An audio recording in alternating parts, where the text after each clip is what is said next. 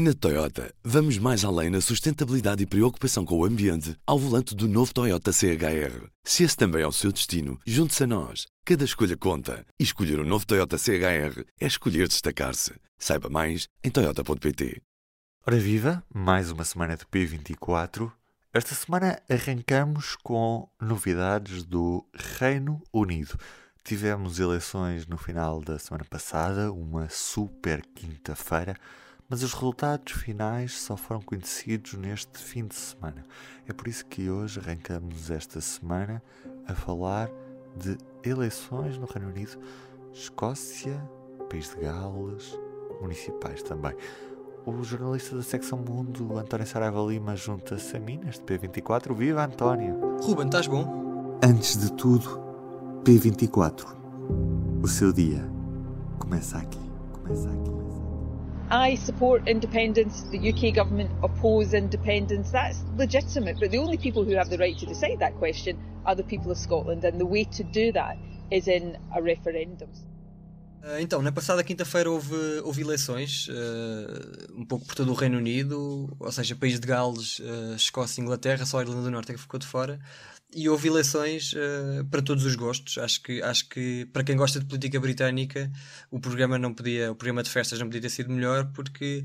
uh, houve eleições para assembleias locais, para presidentes de câmara, uh, para chefias da polícia, para os parlamentos do país de Gales e da Escócia. e o facto de as contagens dos votos e, e da divulgação dos resultados se ter arrastado ao longo dos últimos três dias, também por causa das, das medidas no âmbito do combate à pandemia de Covid-19, acabou por tornar o exercício de avaliação do desempenho de cada partido às vezes um bocado esquizofrénico, porque, por exemplo, tanto tínhamos o Partido Trabalhista a perder lugares em Inglaterra e a ser, e a ser muito criticado pela imprensa britânica por isso mesmo, e ao mesmo tempo a conquistar o Parlamento do país de Gales ou, ou, a, ou a arrasar completamente em cidades como Londres ou, ou Manchester. Um, uh, sendo que uh, aqui o, o ponto comum de todas estas eleições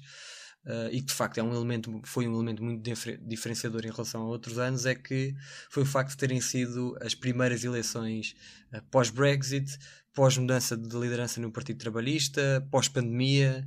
Uh, ou seja, foi o primeiro grande teste aos partidos, o primeiro grande teste eleitoral depois de 5, 6 anos que foram, que foram de facto traumáticos para o país uh, e durante os quais só se debateu basicamente dois temas, que foi o Brexit num, num primeiro momento e agora nos últimos, no último, último ano a pandemia. Em termos de interesse mediático, obviamente que o principal, o principal ponto de interesse da, desta super quinta-feira foram as eleições parlamentares na Escócia, um, até porque, independentemente da campanha até ter tratado de outros temas, como, quer dizer, como combate à pandemia, os planos de recuperação para a crise económica, o emprego, etc., a verdade é que a questão da independência foi o grande tema destas eleições, uh, nem que seja porque o partido favorito, o, o Partido Nacional Escocês, ou o SNP, que venceu as eleições e que ficou, e que ficou apenas um deputado, a maioria absoluta, assumiu uh, e assume claramente que tem, que tem como objetivo organizar um novo referendo à independência da Escócia durante o seu mandato. E o SNP, que era um novo referendo à independência, por uma ordem de razões que até até é bastante simples de explicar, independentemente depois de se achar que, que é mais ou menos legítimo do ponto de vista político, jurídico, constitucional, uh, o que seja, que é aquilo que o SNP diz é que se é verdade que a Escócia organizou um referendo em 2014 à independência e no qual o não à independência venceu com 55%. Um, também é verdade que uh, eh, 62% dos escoceses votaram pela permanência da União Europeia no referendo do Brexit de 2016. Um, e se somarmos a isto a decisão do governo britânico de, de querer sair do mercado único e da União Aduaneira da União Europeia, e obviamente levando a, a Escócia por arrasto, porque apesar de ter um governo autónomo e um parlamento autónomo, faz parte do Reino Unido Constitucional, o governo escocês e particularmente os partidos independentistas escoceses entendem que os pressupostos de 2014 mudaram e que de facto faz sentido voltar a perguntar às pessoas o que é que querem fazer. Um, e, e, na verdade agarram-se a alguns dados, que é, por exemplo, o SNP foi, foi, foi avassalador nas últimas eleições legislativas de 2019 com um programa independentista e anti-Brexit. E desde que o Reino Unido saiu da União Europeia em janeiro do ano passado, um, as sondagens sobre a secessão da Escócia têm estado mais inclinadas para o sim do que para o não.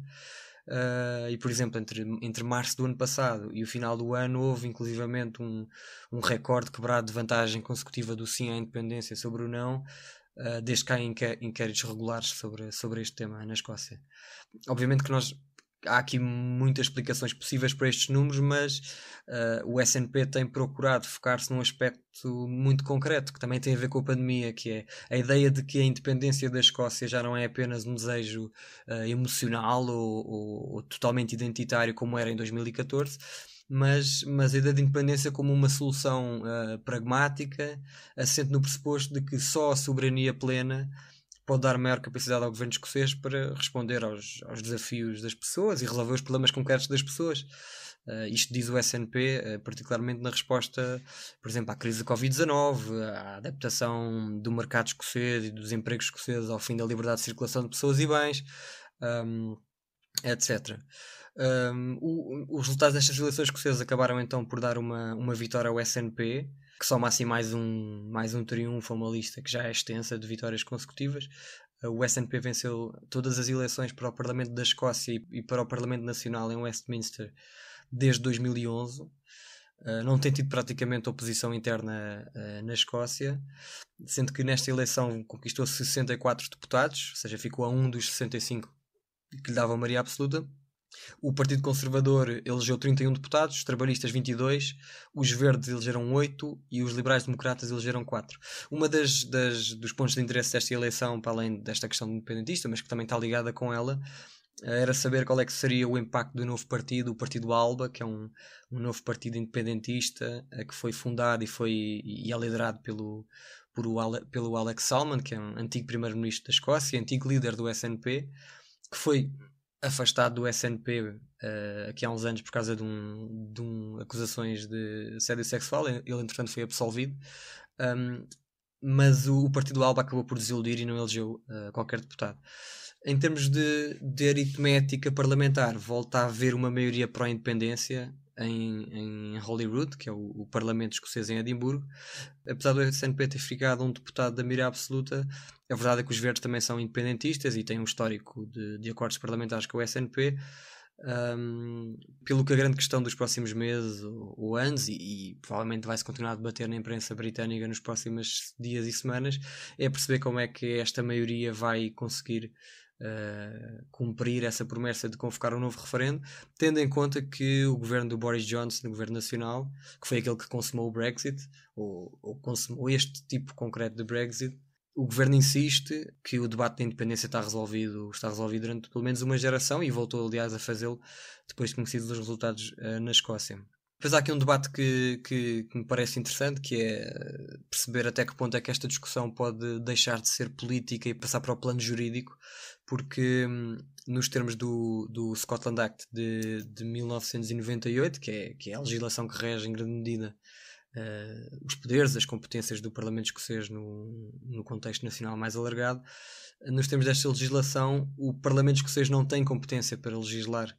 obviamente sobre matérias que estão reservadas ao, ao Parlamento Nacional em Londres, nomeadamente sobre questões relacionadas com aquilo que vem referido na lei como a união dos reinos da Escócia e de Inglaterra. E, e, a interpretação que a maioria dos juristas britânicos tem feito desta, desta norma é de que as autoridades políticas escocesas precisam da autorização do Westminster e do governo para agendarem um, um novo referendo. Há, no entanto, quem, quem defenda que a autorização que foi concedida em 2012 através do, do Acordo de Edimburgo, que foi aquela que permitiu a realização do referendo de 2014, há quem diga que é suficiente para que o governo da Escócia possa agendar uma nova votação sem voltar a pedir autorização. Um, pelo que se pode antever, se caso o SNP avance para um referendo sem, sem, sem pedir essa autorização, antevê-se uma batalha jurídica de, de grandes proporções para os próximos anos, que o governo escocês e a sua primeira-ministra Nicola Sturgeon já disseram uh, nos últimos dias que não querem fazer. Uh, a única coisa certa para já, neste, no caso da Escócia, é que mesmo se houver um referendo, só acontecerá depois de 2023, porque a Nicola Sturgeon, primeira-ministra, diz que uh, 2021 e 2022 são anos uh, de total dedicação à resolução dos problemas trazidos pela pandemia, portanto só, no, só, quando, só na segunda metade uh, do seu mandato é que, é que o SNP vai voltar a trazer esta questão para cima da mesa. E para além das eleições escocesas, houve também eleições municipais em algumas cidades e para o Parlamento do país de Gales. Onde o Partido Trabalhista voltou a vencer e, portanto, vai continuar a governar uh, o país de Gales. Houve também eleições para as câmaras, para as câmaras de algumas cidades importantes, como, como Londres, Manchester, Liverpool, sendo que nestas, nestas que eu referi, em todas elas venceram candidatos trabalhistas, uh, com destaque para a reeleição do Sadiq Khan na capital. Uh, e também para a eleição de Joan Anderson, que venceu a corrida a, a Liverpool e que é a primeira mulher negra a ser eleita para uma grande, para uma grande cidade inglesa. Ainda assim, isso, tentámos fazer aqui uma espécie de, de avaliação geral daquilo que foi a, o desempenho do Partido Trabalhista uh, nestas eleições e, e, e, obviamente que aqui não podemos, uh, não podemos esquecer que, que, o partido chega a esta eleição depois de mudar de líder, porque o, o Keir Starmer, o, atu o atual líder, substituiu Jeremy Corbyn em abril passado depois do, daquilo que foi o pior resultado do Labour em, em, legislativas desde 1935, mas tentámos então fazer essa, essa avaliação geral. Não se pode dizer que foi um, que foi um grande dia eleitoral, uma grande jornada eleitoral para o, para o principal partido da oposição, mesmo tendo vencido no país de Gales, tendo vencido em Londres, Manchester, Liverpool, porque apesar de ter conquistado esses, esses os principais centros urbanos uh, que estavam em jogo, a verdade é que o Labour acaba por falhar aquilo que é o seu principal objetivo, o que foi definido como o principal objetivo de Keir Starmer quando substituiu Corbyn, que foi reconquistar, ou pelo menos dar a entender que seria possível reconquistar num, num curto prazo, a chamada Red Wall, o muro, vermelho, que é o o, o, antigo bastião da classe operária britânica no centro e, e, no norte de Inglaterra, principalmente, e que votou no Partido Trabalhista durante décadas e décadas a fio. Em alguns destes círculos até se votou, votava Labour, há 100 anos que se votava Labour, mas que, mas que votou massivamente no Brexit, votou pela saída no referendo de 2016 e nas eleições de 2019 legislativas votou, mudou o seu voto do Partido Trabalhista para o Partido Conservador do Boris Johnson. E aquilo que o Keir Starmer queria fazer era mostrar que essa transferência de votos tinha sido uh, meramente circunstancial, ou seja,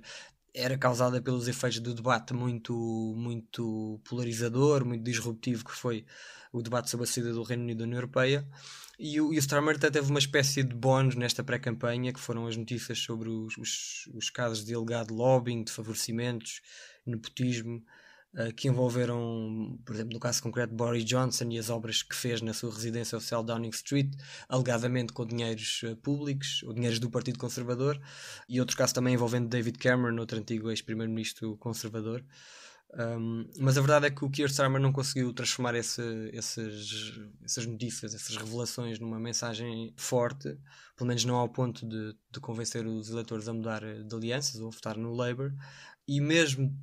quer dizer, com todos os asteriscos que nós possamos colocar naquilo que é uma eleição local, num país que até tem uma forte tradição de política autárquica, que mesmo a nível nacional existe uma relação muito próxima entre aquilo que são os deputados nacionais e, os eleitores dos seus círculos,